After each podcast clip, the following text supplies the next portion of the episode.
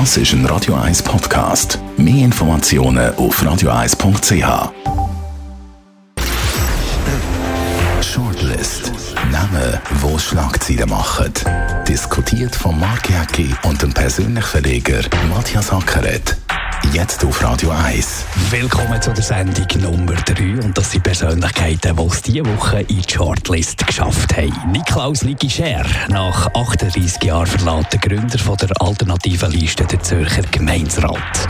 Kai Diekmann, nach 14 Jahren Chefredakteur von der Deutschen Bildzeitung und gut einem Jahr als Gesamtherausgeber von der Bildgruppe verlässt der Boulevard-Profi überraschend den Springer Verlag.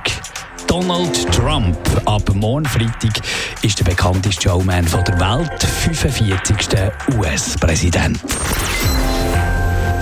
Ja, Matthias Sacker, Donald Trump, da werden wir wahrscheinlich in unserer Shortlist-Karriere noch ein paar Mal darüber diskutieren. Jetzt morgen ist es definitiv so weit wie der 45. Präsident der USA. Es gibt ja zwei Lager, die, die verehren und die, die verachten. Zu welchen gehörst du? Ja, zwischendrin. Also ich finde es ja, ich find's ja auch immer ein bisschen anmassend von der Schweiz aus, da die Weltpolitik können im Detail zu analysieren. Ich bin ja kein Prophet.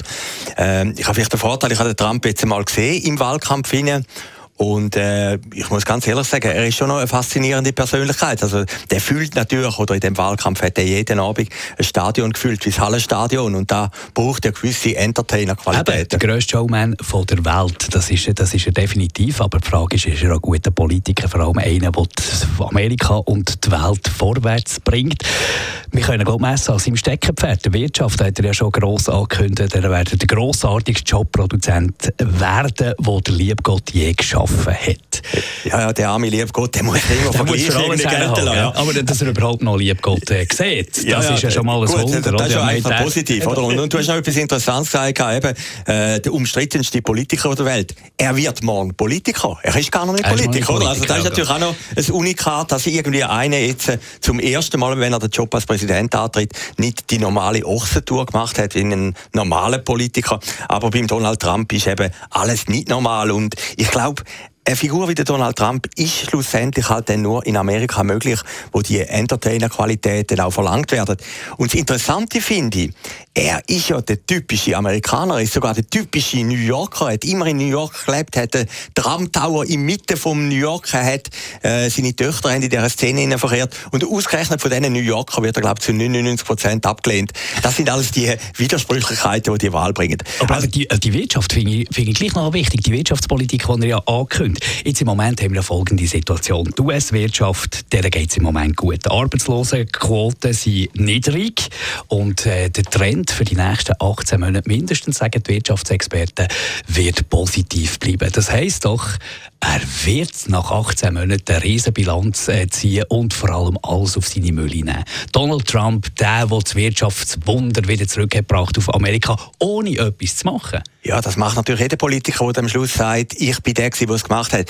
Nein, aber ich meine, interessant ist ja die Twitter-Politik, die er macht. Wenn er jetzt irgendwie BMW schreibt, äh, no way, da könnt ihr nicht machen, dass er ein Werk machen in Mexiko, dann wird man sich natürlich bei BMW schon zwei, dreimal überlegen, ob man es jetzt macht oder nicht macht. Man muss eins sehen, der Donald Trump ist der amerikanische Präsident, er ist der mächtigste Mann der Welt. Und er hat natürlich jetzt auch Nachfolgefirma gehabt, die gesagt haben, wir bleiben in Amerika, wir können uns das gar nicht leisten, der Krach mit dem Präsident. Die Politik, die er macht über Twitter, wo er eben sagt, große amerikanische Firmen dürfen nicht nach Mexiko oder europäische Firmen dürfen nicht Mexiko, äh, sonst müssen sie Zölle zahlen, ist am Schluss natürlich fast schon eine linke Politik. Eine totale linke Politik ist, äh, ist Protektionismus. Protektionismus pur, oder? Und widerspricht einen eigentlich allen globalen Ansichten, die man mittlerweile vertreten hat. Aber wie gesagt, er ist der amerikanische Präsident und das ist einfach die Realität. Da kann man lange schreiben, der Obama ist ein lustiger Typ und alles. Ab morgen ist die Welt eine andere. Aber äh, genau, du sagst es, die Welt ist eine andere. Wenn ich so ein bisschen recherchiert habe auf, auf die Vorbereitungen für das Gespräch, für die Shortlist, da habe ich so ein bisschen äh, den Eindruck bekommen, am wenigsten machen kann er eigentlich in Amerika selber, der US-Präsident. Also dort äh, läuft das Rädchen, da kann man punktuell Sachen machen. Gefährlich wird es in der grossen, weiten Welt, in der Russenpolitik. Und dort ist ja wirklich dort sind ein paar Sachen auf dem Plan, äh, wo, wo schwierig sind. NATO, die ganze Geschichte, Russland, das Verhältnis zu Russland, aber dann wirtschaftlich oder Handelskrieg, wo ein bisschen am Anzettel ist mit China. Also da sehe ich schon ein paar Probleme auf uns zukommen. Da sieht man dann, was dann wirklich passiert. wenn er jetzt mit dem Putin einigermaßen gutes Verhältnis hat, ist natürlich die Frage, ist das für die Welt wirklich so schlecht, wenn die beiden Großmächte miteinander gut auskommen. Interessant ist in dem Interview gewesen, wo Bildzeitung die letzte Woche, wir kommen nachher noch auf dazu, veröffentlicht hat, da hat es ja einen Sprengsatz nach dem anderen gehabt. Und mhm. da hat er zum Beispiel gesagt, äh, wenn man das genau durchgelesen hat, die EU ist Deutschland. Und das ist natürlich so ein Spaltbild. Da muss sich jeder Franzose aufregen. Ja, da das ist doch der Ami. Das ist typisch der Amerikaner. Nein, das haben wir auch schon glaub, George W. Bush. Ja, der hat, so ein Interview, wie jetzt der Trump gegeben hat, hat es alle in dieser Art noch nie gegeben. Also, äh, wenn man jetzt zählt, das sind sicher etwa 15 Hämmer gewesen. Er hat NATO angegriffen, hat die EU angegriffen, hat Kanzlerin Merkel angegriffen, hat BMW verboten, dass eben ein Werk machen in Mexiko.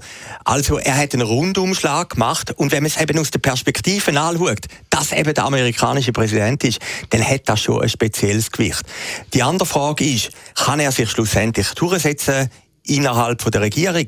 Das hat höchstwahrscheinlich schon die Minister ja, vielleicht. Moment, vielleicht. Kommt er hat eben äh, erstaunlicherweise, ob schon, dass er von den Republikanern ja, äh, unterstützt wird oder vor allem von den bürgerlichen rechten Leuten unterstützt wird, hat er ja linke Ideen, zum Beispiel die US-Infrastruktur dort hinein investieren. Das ist mit öffentlichem Geld wird das gemacht. Das ist eine Idee von ihm. Da wird er natürlich bei den Republikanern Mühe haben, weil die hassen öffentliche Investitionen in die Infrastruktur. Also ich glaube nicht, dass er dort einfach so durchmarschiert. Ja, er will natürlich ein Poli er ist ein eitler Typ, oder? Da wissen wir ja. Ein absoluter Egoman, ein Narziss. Und er will natürlich nur eins, er will geliebt werden und er will die vier Jahre wieder gewählt werden. Und darum, und das ist vielleicht gar nicht so schlecht, will er natürlich für die Amerikaner eine Politik machen, wo die Amerikaner sagen, wow, da ist ein guter Präsident. Ob das für den Rest der Welt gut ist, das ist dann schlussendlich eine andere Frage. Aber ich glaube, der Donald Trump ist natürlich schlussendlich ein Geschäftsmann. Und der ist sich einfach gewöhnt, wir dealen miteinander, mhm. der hat das Interesse da und der B hat das Interesse und dann sucht man irgendeinen Konsens, der eine ist stärker, der andere ist schwächer. Also er geht nicht politisch an die ganze Sache an, sondern einer eher pragmatisch, äh, eben wie ein Geschäftsmann die Sachen angeht. Und das ist vielleicht gar nicht so schlecht. Also wir als Beobachter haben sicher eine grossartige Zeit in den nächsten Monaten. Aber du bist ein bisschen näher am Verehrerlager als am Verachterlager, muss man jetzt sagen, nach dieser Shortlist. Wir werden es sehen, Donald Nein, Trump. ja, Verehrer, Verehrer, wir werden ja, nein, nein, der Typ kann, er, er ist, äh, ich meine, ich kann jetzt nicht sagen, äh, mein Leben ändert sich, wenn jetzt Trump Präsident wird, der wird auf mein Leben keinen Einfluss nehmen. Und ja, es ist hoffentlich. einfach, hoffentlich nicht, oder? Und es ist einfach mal interessant zu beobachten, was da in Amerika genau passiert. Ob ich jetzt sehr gut oder schlecht finde, das ändert nichts. Er ist am Morgen einfach wir, Präsident. Wir gehen das Haus weiter, wir gehen zum Kai Diekmann. Müssen wir vielleicht ein bisschen erklären. Schlang Chefredakteur von der Deutschen Bild-Zeitung, die grösste Boulevardzeitung, die es überhaupt gibt im deutschsprachigen Europa. Er hat dann vor gut äh, einem Jahr hat er Gesamt, ist er Gesamtherausgeber geworden von der Bildgruppe und jetzt plötzlich so ein bisschen Schlag auf Schlag verlässt er den Springer Verlag. Ähm, was ist das für eine Figur, der Kai Diekmann? Du hast ihn ein bisschen mitverfolgt. Ja, ich habe ihn zweimal besucht einmal in Hamburg und dann, dann später einen Besuch in Berlin, wo er Chefredakteur war von der Bildzeitung. Er ist eigentlich der mächtigste Journalist von Deutschland. Äh, der Trauzeugen aus im Horsig, auch eine Journalistin, die er geheiratet hat, ist der Helmut Kohl gewesen. Also er hat mit dem eigentlich darstellen, dass er sehr eine grosse Nähe hat zu mächtigen Leuten, zu mächtigen Politikern. Und der Abschlussknall war ja diese Woche, darum haben wir auch drin genau, das Trump-Interview. Ist natürlich das Interview mit dem Donald Trump und da haben wir vorhin auch ein Interview, wo etwa zehn Hämmer drin gehabt ich meine, für einen Journalisten, muss man ganz ehrlich sagen, aber, ist das Größte. Aber natürlich nicht die Leistung von Kai Diekmann, weil der Donald Trump ist ja nicht ganz doof. Der weiß ja auch, äh, deutschsprachiger Raum, Bildzeitung, Deutschland, wichtige Kraft in Europa. Also denen sollte man schon fast ein Interview geben. Ich habe jetzt nicht das Gefühl, dass das jetzt ein wahnsinniger äh, auf dem Mist vom Diekmann gewachsen ist. Ja, aber schlussendlich hat er es natürlich gemacht, oder? Und schlussendlich ist er der, der in die Grenze gekommen ist. Also mit dem amerikanischen Präsidenten möchte er natürlich hunderte ein Interview machen. Der Dickmann hat es gemacht und das spricht natürlich auch ein bisschen für den Dickmann, oder? Er hat einen großartigen Abschluss. Nochmal ein Knaller, der überall zitiert worden ist. Äh, ich meine, das äh, Trump-Interview hat sogar Frankfurter Allgemeine Zeitung, wo nicht gerade bildfreundlich ist, müssen sagen, das ist einfach jetzt einmal ein Scoop gewesen. Bei dem Interview ist natürlich noch etwas anderes interessant gewesen. Es ist ja nicht nur der Kai Dickmann selber, der war, sondern der Michael Gove. Und, und der Michael Gove hat man ja kennt, der ist ein ehemaliger Minister in England, mhm. ein Brexit-Gegner. Der ist zuerst mit dem Cameroon relativ gut ausgekommen, die haben sich dann verkracht und der schafft jetzt bei der Sunday Times. Das ist die zweite Figur, die dabei war. Und der Trump hat höchstwahrscheinlich zwei Figuren gebraucht, wo er einen Kontakt hat. Also eben zum einen ein Journalist, mhm. der immer noch im britischen Unterhaus ist, und auf der anderen Seite der Dickmann, der Kontakt hat zu der deutschen Regierung. Der Dickmann, was äh, an dem faszinierend ist, finde ich, der ist wirklich, glaube der Boulevard gelebt. Was man so gehört aus seinem Umfeld, aus Leuten, wo, von Leuten, die mit ihm zusammengearbeitet haben, der hat nie abgeschaltet. Also der ist privat vielleicht irgendwo eine Einladung gegangen, wenn dort ein paar Prominente waren, hat trotzdem jetzt in der Nacht auf die Redaktion angerufen, wo sind unsere Bildleute. Also der hat wirklich den Boulevard gelebt. Und das Zweite, was er mich beeindruckt hat, ist bei der ganzen Digitalisierung vom, vom, von den Medien. Dort hat er Abstecher gemacht mit einer Delegation, ich glaube ein halbes Jahr, sie sind im Silicon Valley gewesen. Es gibt übrigens ein spannendes Buch von einem, der dort auch mit dabei war, von einem Topmanager im Springer Verlag.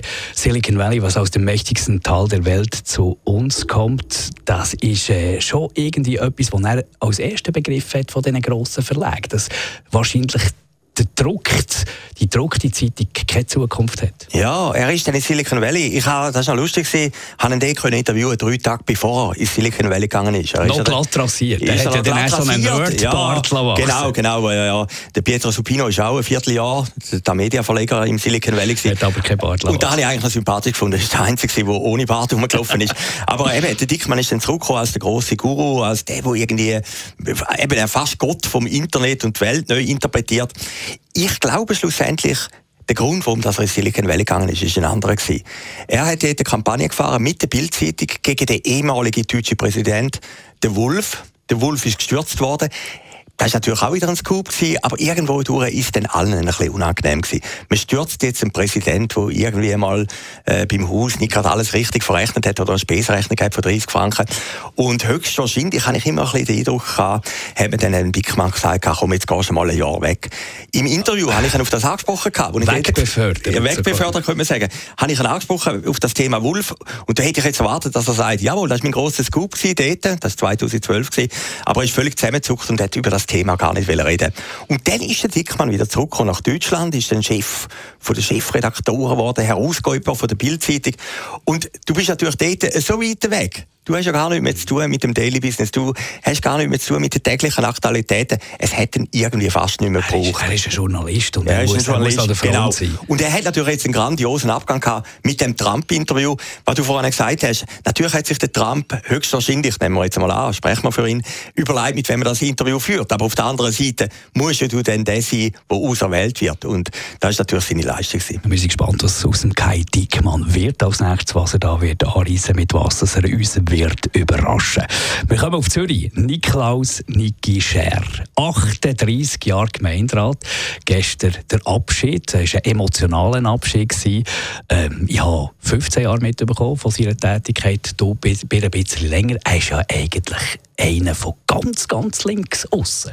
Und trotzdem, wenn man sich ein bisschen umlässt beim politischen Gegner, eigentlich beliebt. Ja klar, er ist ein Politiker, wie man gerne haben oder Journalisten müssen gerne haben. Er war pointiert.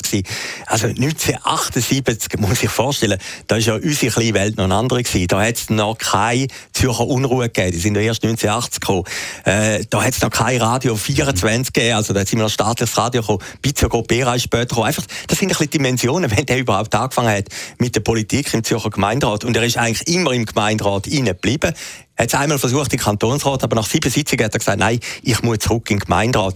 Er hätte natürlich auch eine Partei wechseln wie das andere Genossen gemacht haben, zur SP, der wäre sicher in den Nationalrat Aber er ist kein SPler. Ja, er kommt nein, von der POC, ja, ja, er kommt von der Alternative Liste. Ich glaube, er ist schon einer, der seiner Linie treu ist geblieben. ja, klar. Also, höhere Sympathie, obwohl ich seine Meinungen alle nicht unbedingt teile, aber höhere Sympathie für den Typ, äh, wie er das durchgezogen hat. Und er hat auch pointierte Sprache gehabt. Er hat dann nicht gesagt, äh, gesagt Casino-Kapitalismus vom Jean Ziegler, das sage doch alles ein bisschen moderat und nicht, nein, ich sage der Burg-Hölzli-Kapitalismus. Ja, genau. Oder hat auch, oder hat einmal Thomas Wagner, der Stadtpräsident in der 80er in Ruhe, als Terrorist beschimpfen, muss ich das mal vorstellen. Oder der Gemeinderat als Theater-Limitblick. Genau, genau. genau. Und, das ist doch großartig. Und er hat, das habe ich äh, auch gefunden, da in der 1980 sogar einmal ein Berufsverbot gehabt als Journalist. Muss ich das mal vorstellen? ja, das muss man sagen. Ja, ich als Anwalt und so noch durchaus äh, genau. äh, liegt das drin, aber genau. als Journalist, ja. Genau. Äh. Und er ist ja politisiert worden eigentlich, ja, in den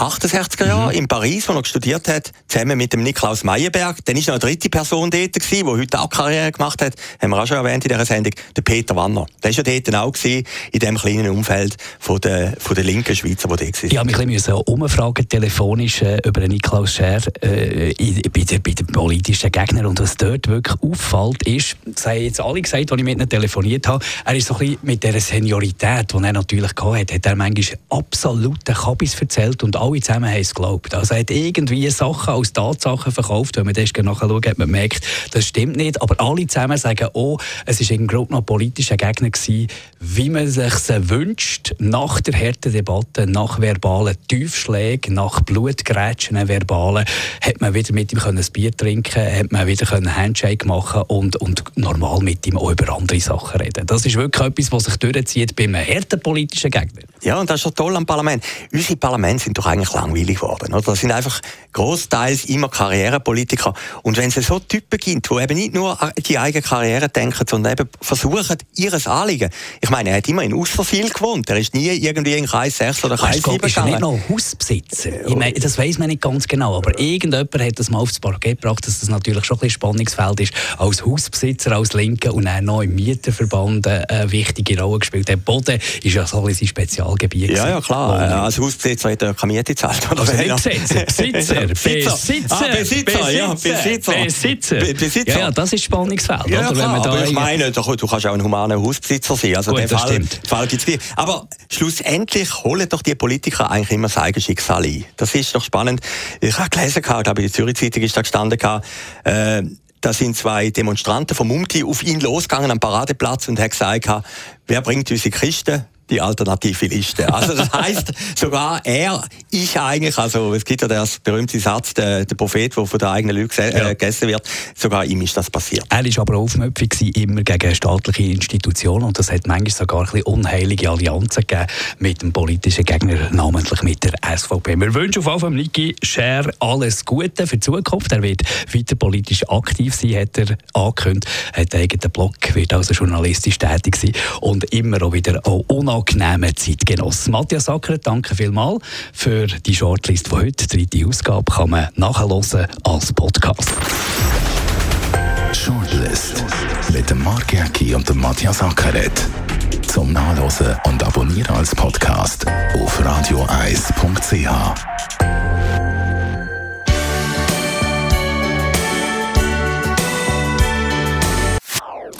Das ist ein Radio 1 Podcast. Mehr Informationen auf radioeis.ch.